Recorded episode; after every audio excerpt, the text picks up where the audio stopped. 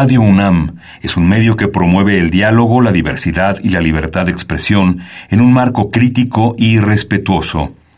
Los comentarios expresados a lo largo de su programación reflejan la opinión de quien los emite, mas no de la radiodifusora.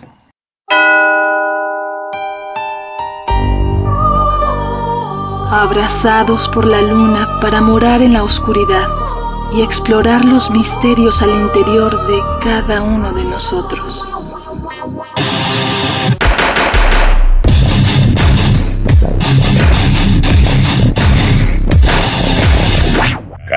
Noctem. Hola, ¿qué tal? Muy buena luna, sean ustedes bienvenidos a Carpe Noctem, noche de jueves, madrugada de viernes, saludos a Celsi, no nos acompaña.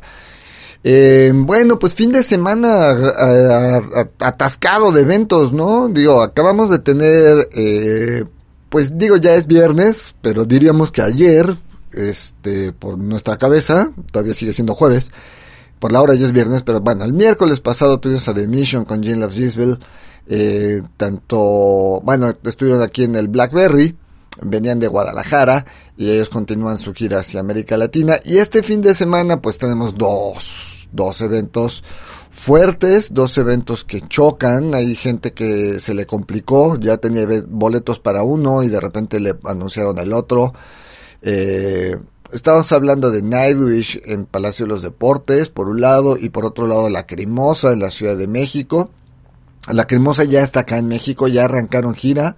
De esto vamos a estar hablando porque pues hay varias giras ahí interesantes y bueno, algunas otras que están anunciadas, este, y vamos a sonar algunas rolas de algunas bandas que no conocemos tanto, pero que van a tocar, se van a presentar próximamente en esta Ciudad de México. Arrancamos, vamos a arrancar con La Cremosa, tiene dos shows este fin de semana en el Circo Volador. Vamos con una clásica de ellos. Esto es Alain Susit y bueno, la escuchamos, regresamos.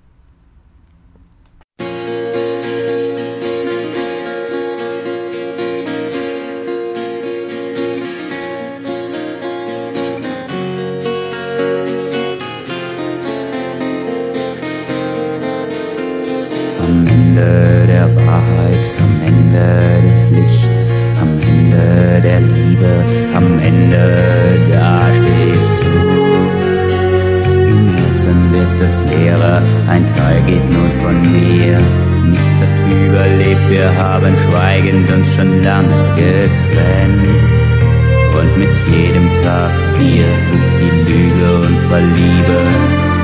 Und je weiter wir den Weg zusammen gingen, desto weiter haben wir uns voneinander entfernt.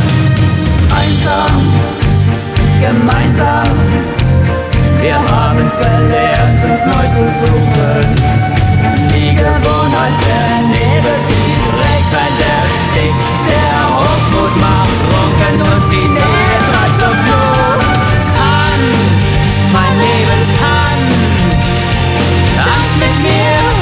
tanz mit mir doch einmal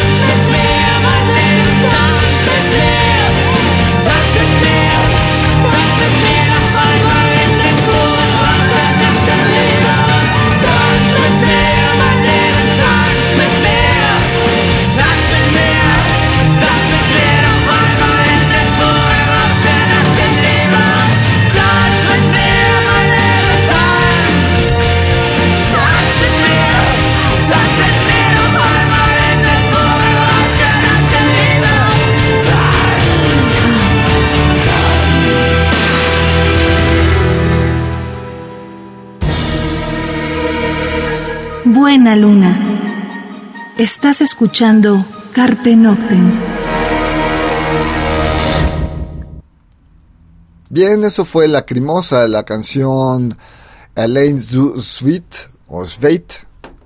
Eh, y pues arrancamos el programa. A ver, Lacrimosa tiene eh, una gira bastante grande en, en nuestro país. Ya, ya tocaron en Toluca y ya tocaron en Cuernavaca. Hoy viernes eh, tocan en Puebla. Y digo, la gente que está en Puebla, pues en el auditorio del Centro Cultural Universitario, del CCU, ahí va a estar Lacrimosa eh, hoy viernes. Y sábado domingo va a estar en el Circo Volador. Em, para el día 25 van a Guadalajara, el 26 van a Querétaro, el 27 de octubre van a la ciudad de Morelia, 28 van a Aguascalientes, el 29 van a León, el 30 van a San Luis Potosí, el 1 de noviembre están en Monterrey, el 3 de noviembre están en Mérida y el 4 de noviembre cierran en Cancún. Una gira bastante grande, de 14 conciertos en nuestro país. Bueno, Lacrimosa es una banda que llena, es una, banda que jala mucha gente. Y esta es una de las giras más grandes que yo le he visto una banda internacional dentro de nuestro país. La verdad, 14 ciudades. Pues merecido se lo tiene Lacrimosa y los fans. Pues bien, vamos, seguro están ahí. Lacrimosa, pues recordemos, es de las primeras bandas que vinieron de este género. Vinieron en el 98, creo que fue la primera vez que vino al Circo Volador. Lo atascaron.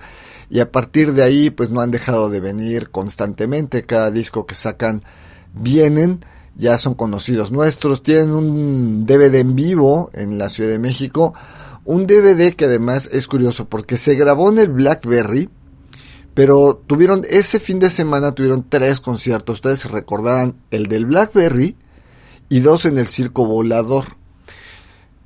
¿Por qué pasó esto? ¿Por qué uno se hizo en un lugar y dos en otro? Pues supongo que simplemente es porque el Blackberry es más bonito el circo volador para presentarlo en un DVD de venta internacional o porque las condiciones del BlackBerry para filmar eh, son mejores.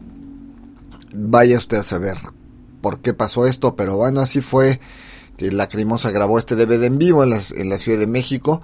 Y bueno, pues varias bandas han grabado discos en vivo, ¿no? Haggard tiene un disco en vivo en México. Y bueno, algunas más tienen su, su disco. Próximamente el DVD de Rammstein pues esperemos que para el próximo año ya esté a la venta el DVD de Rammstein en el Foro Sol. Y bueno, pues también Metallica tiene su DVD en el Foro Sol, ¿no? Vamos a otra rola porque pues como dijimos hay más bandas y más eventos. Eh, vamos a escuchar a Nightwish, otra de las bandas clásicas, otra banda que también ha venido varias veces a la Ciudad de México. Viene al Circo Volador también este sábado. Eh, lo que vamos a escuchar es algo en vivo del álbum en Wembley que saliera por ahí en 2015. Esto es eh, Shooter Before the Beautiful y bueno, lo escuchamos y regresamos. The deepest solace lies in understanding. This ancient unseen stream, a shudder before the beautiful.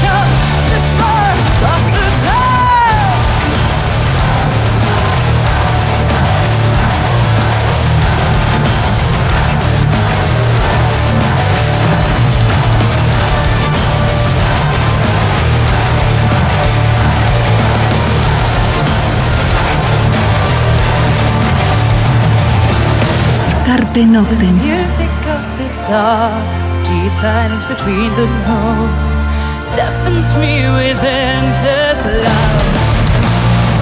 In this sacred island earth, a pilgrim shining bright, we are shuddering before the beautiful, before the plentiful, we the voyagers.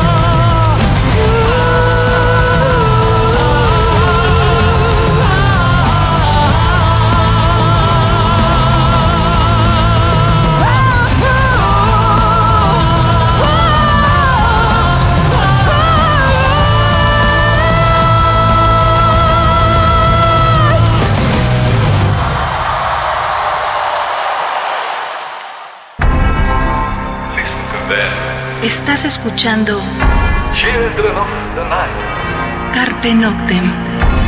what music they.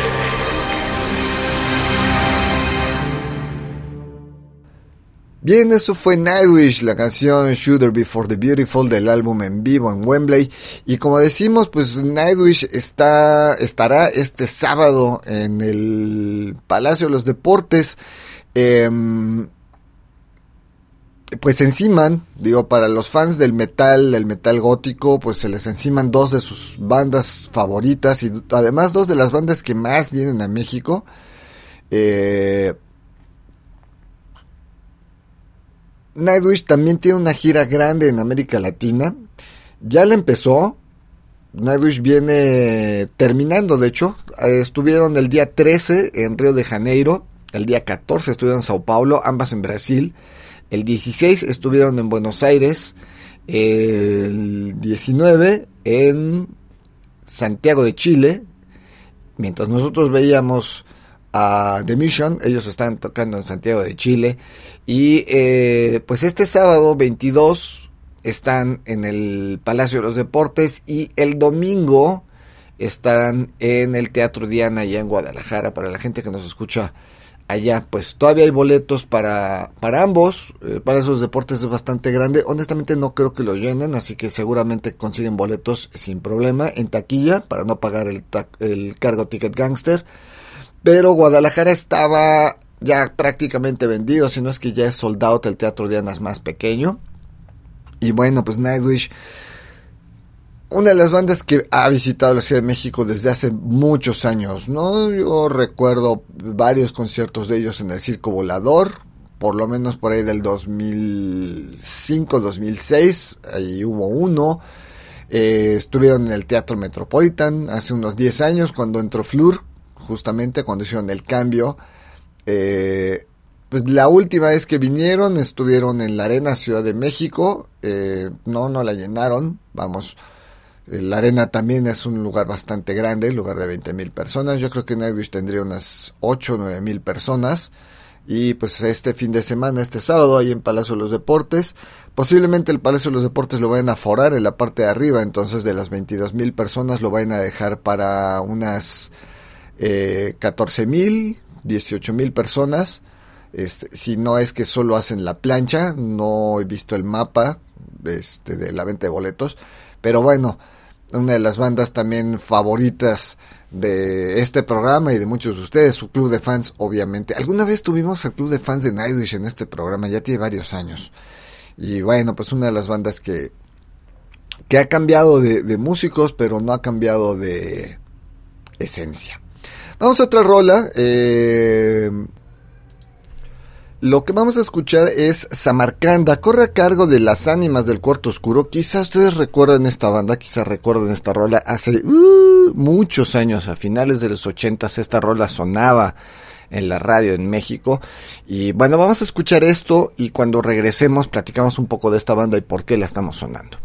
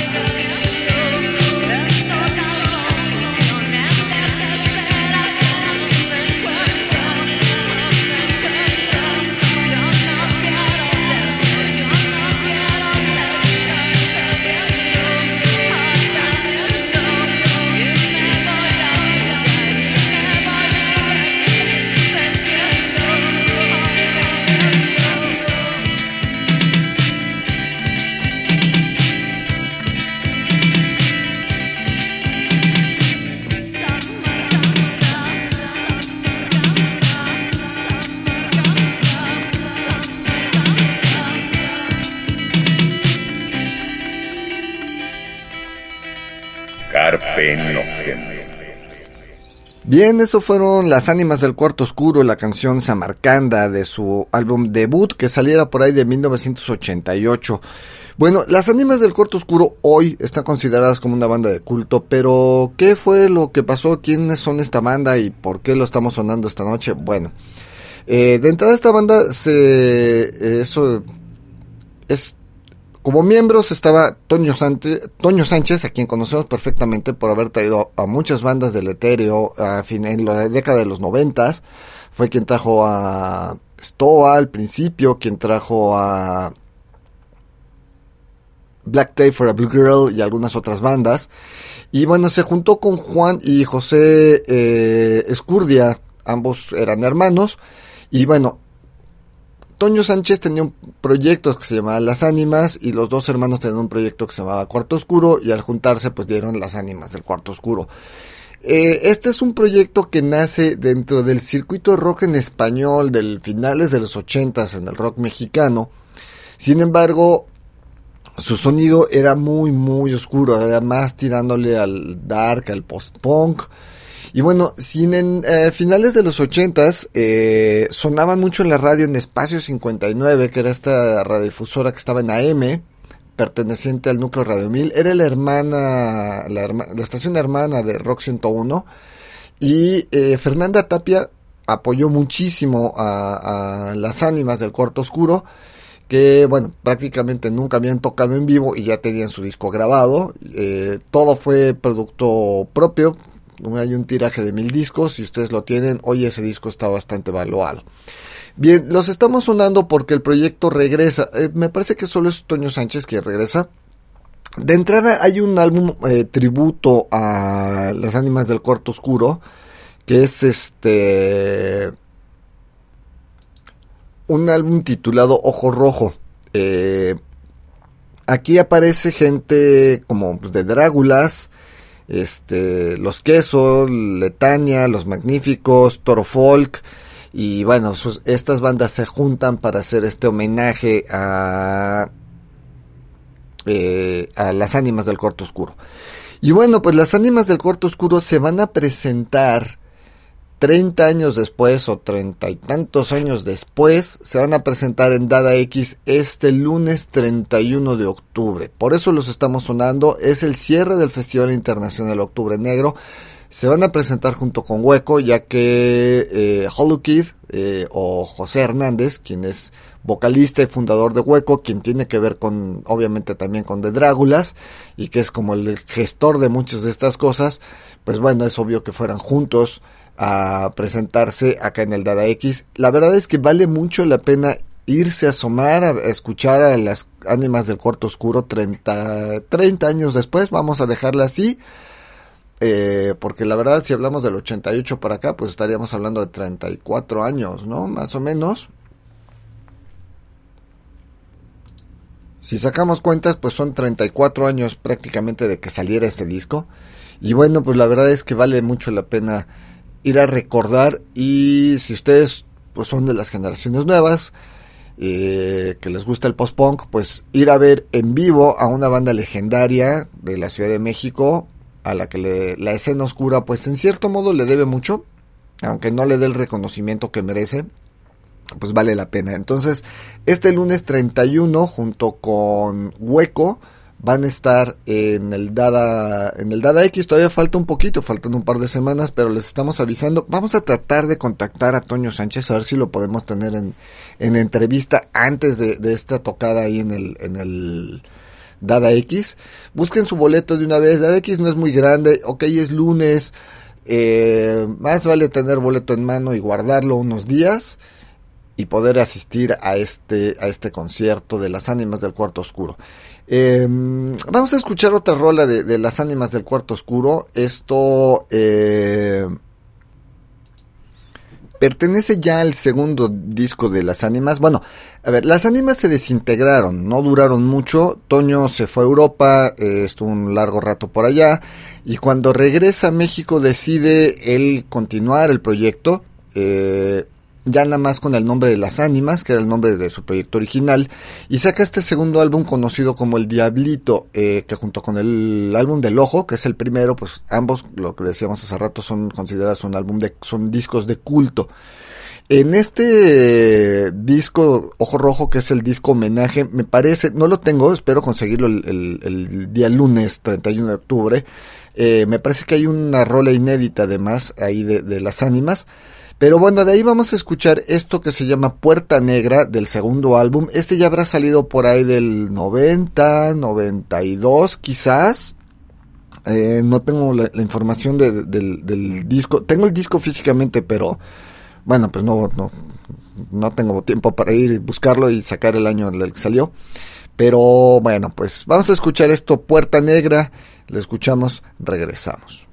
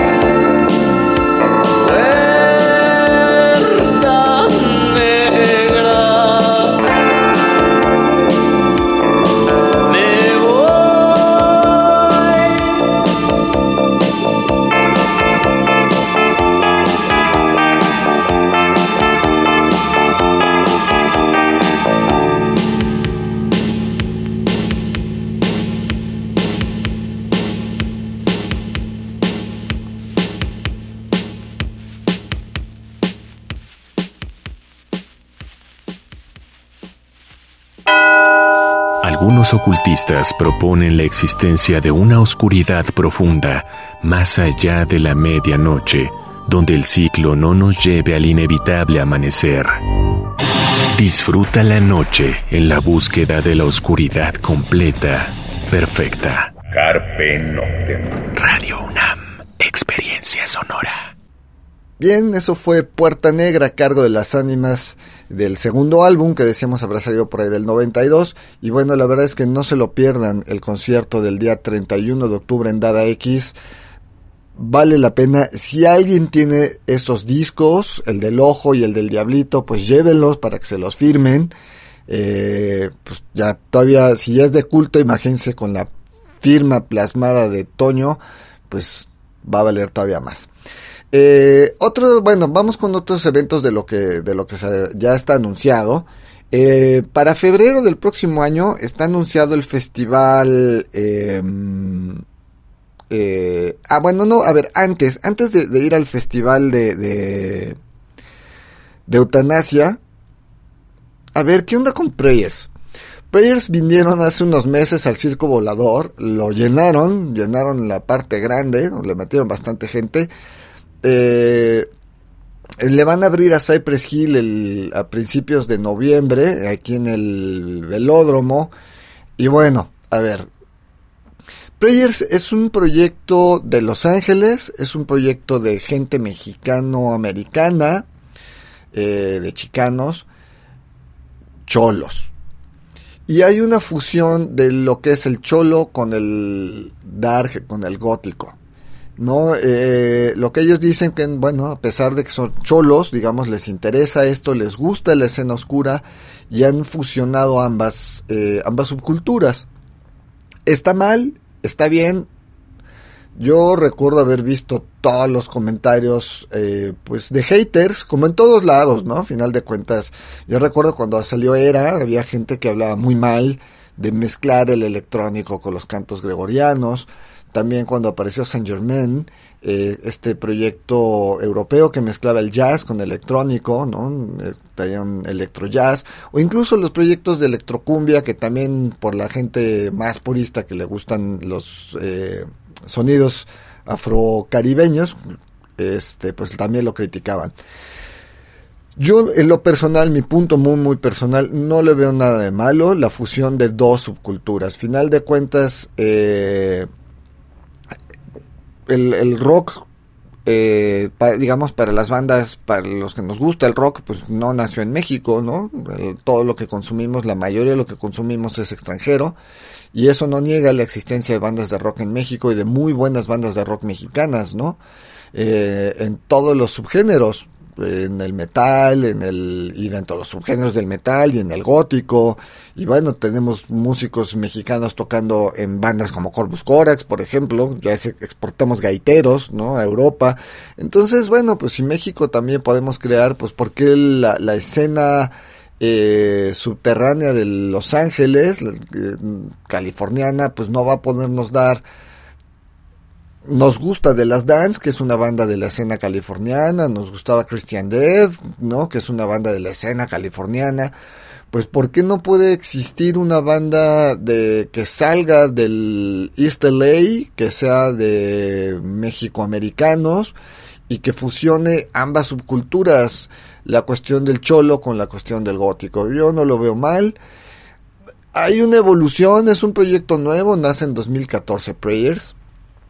Y bueno, pues, eh, pues le va a abrir a Cypress Hill. Es un proyecto que se puede meter en los dos lados, por el lado darky y por el lado del hip hop. Final de cuentas, también es un proyecto con ese sonido y yo no le veo pues nada de malo. Ustedes ya se decidirán, ustedes como público, pues si Prayers está bien, si está mal pues honestamente creo que la pandemia nos debe haber enseñado lo frágil que somos como seres humanos y entonces en vez de estar criticando si algo no nos gusta pues simplemente no asistimos, no lo vemos y ya y que sean felices los que vayan a verlo, ¿no? Sea lo que sea, si el género que ustedes le quieran, pues si a ustedes no les gusta, pues no lo consumimos y se acabó el problema, ¿no? Y la gente que le gusta, pues que lo consuma y que se divierta y que acuda a los eventos y que apoya los proyectos que le gustan. Así de simple. Eh, pero bueno, regresando al punto, pues Prayers le va a abrir a Cypress Hill el 5 de noviembre. Ya había estado en el Circo Volador hace unos meses. Hasta donde yo tengo entendido, llenaron el Circo Volador o le metieron una muy buena cantidad de gente al Circo Volador. No en el lobby, en la sala. Entonces, en, en la parte grande. Entonces, bueno, pues eso habla de que algo están haciendo bien estos dos muchachos. Vamos a escuchar algo justamente Prayers. Esto es Tears in the Rain. Para quienes no sepan de qué estamos hablando, bueno, pues escuchen una banda de chologots. Hay algunos documentales y hay algunas cosas de ellos ahí en YouTube, por si alguien queda como más picado de qué es esto. Bueno, pues, eh, pues escuchemos a Prayers desde Los Ángeles, East LA, pues una fusión de la escena eh, mexicoamericana chola con el gótico, pues Prayers. Esto es Tears in the Rain.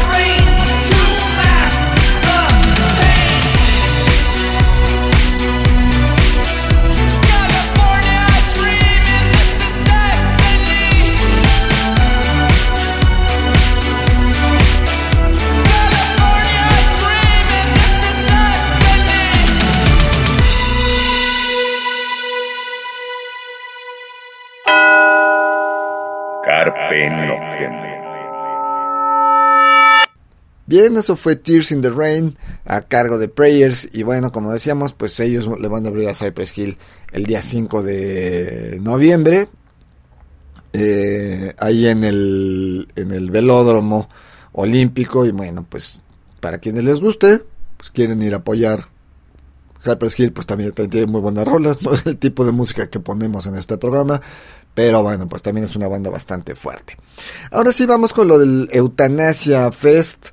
Eh, esto está para el próximo año, esto es para febrero, 25 de febrero de 2023, donde va a estar de Nosferatu, que es la banda Nosferatu, la que conocemos, los legendarios Nosferatu, no completos, por eso se llaman de Nosferatu, porque pues hay miembros de Nosferatu, pero vienen con otros músicos de otros proyectos.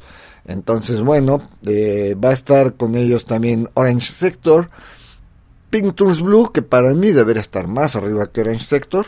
Por lo menos en la propaganda están abajo. Luego, bueno, también viene Kanga y está Popsin Monova, Adki, Vacíos Cuerpos y bueno, eh, esto va a ser en punto urbano, en lo que era antes el 360 y en Periférico Norte, esquina primero de mayo. Y bueno, los boletos ya están a la venta para este festival. Y vamos a sonar alguna, algunas bandas de este festival, porque hay bandas que no conocemos tanto, por ejemplo Kanga. Kanga es, es un proyecto, en teoría solista, pero me parece que son dos personas en vivo. Eh, es una mujer, es una chica que es productora, es DJ, eh, hace también música electrónica. Pues ahí nada más Kanga le abrió a Gary Newman en su gira de 40 años de, de, de existencia. Entonces, bueno, pues Kanga no es cualquier cosa, ¿no? O sea, simplemente el hecho de que le haya abierto ahí a, Gary Newman es de Los Ángeles, California. Y bueno, vamos a escuchar estos Going Red a cargo de Kanga, pues para que vayamos sabiendo quiénes vienen al festival. Todavía falta, vamos a contactar a la gente de Eutanasia para a ver si en enero hacemos un programa especial eh, sobre el festival. Digo, no tiene caso hacerlo cinco meses antes, pero creo que sí es interesante ir sonando otras bandas. Este, de Nosferatu, pues los conocemos bien, Painters Blue los conocemos bien, incluso a Orange Sector, pues los conocemos, a los gente que le gusta más el, EBM, el Hard Electro, los conocemos bien, pero Kanga, bueno, en lo personal Kanga yo no lo ubicaba, por eso me di la tarea de investigar quién es Kanga, y vamos a sonar esto que es Going Red, lo escuchamos, regresamos.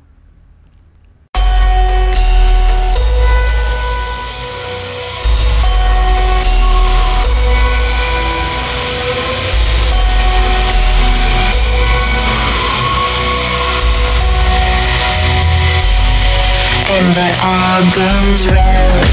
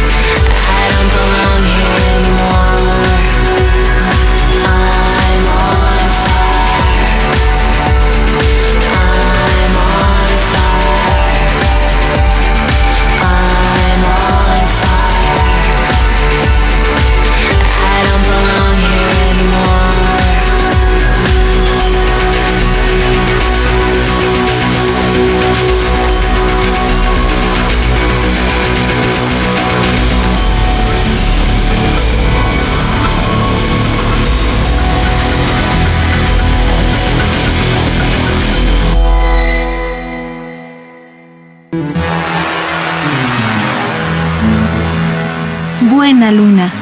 Estás escuchando Carpe Noctem.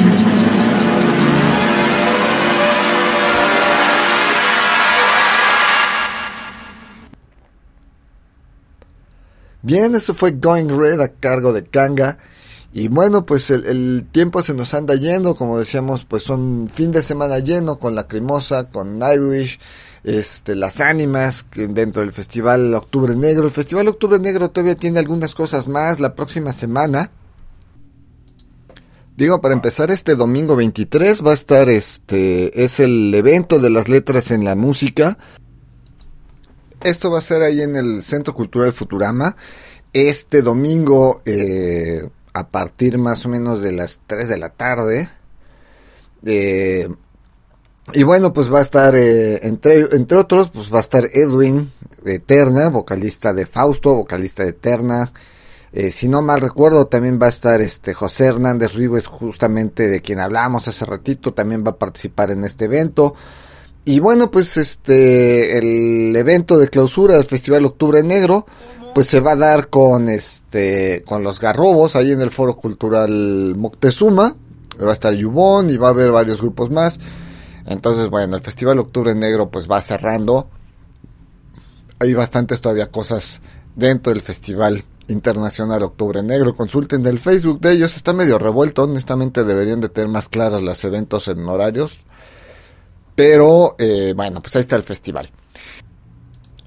Pues el tiempo ya se nos anda yendo. Eh, ¿Qué más hay? Bueno, Moonspell. Moonspell nos anunció una gran gira para el próximo año en México, para marzo de 2023.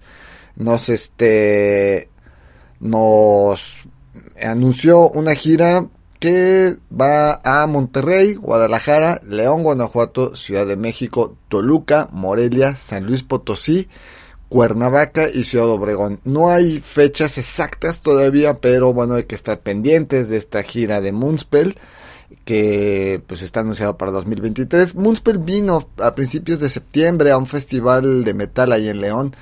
Y bueno, pues Moonspell es una banda bastante seguida, bastante querida. Ha estado incluso en Vive Latino, si no mal recuerdo, fue en 2017 que cerró uno de los escenarios en el Vive Latino. Le fue bastante bien. Entonces, bueno, pues Moonspell anuncia gira y yo creo que los vamos a dejar con, justamente con una rola de Moonspell, ¿no? ¿Qué les parece si, si de Moonspell acaba de sacar un disco que se llama From Down Below, es un álbum eh, bueno en vivo, se llama Live 80 metros de profundidad. Recordemos que durante la pandemia o finalizando la pandemia en Europa, Moonspell tuvo un concierto en, en una cueva allá en Portugal. Entonces graban un disco en vivo con poca gente porque estaba todavía esta cuestión de la pandemia. Eh, seguramente va a haber un DVD de esto, no tengo la información, pero bueno, de aquí vamos a escuchar esto que se llama Hermit Saints y bueno, con esto los vamos a dejar con Moonspell desde las profundidades del interior de la Tierra de este álbum en vivo, 80 metros de profundidad, From Down Below. Y bueno, pues los dejamos con esto y pues nos escuchamos la próxima semana. Mientras tanto, cuídense donde quiera que estén.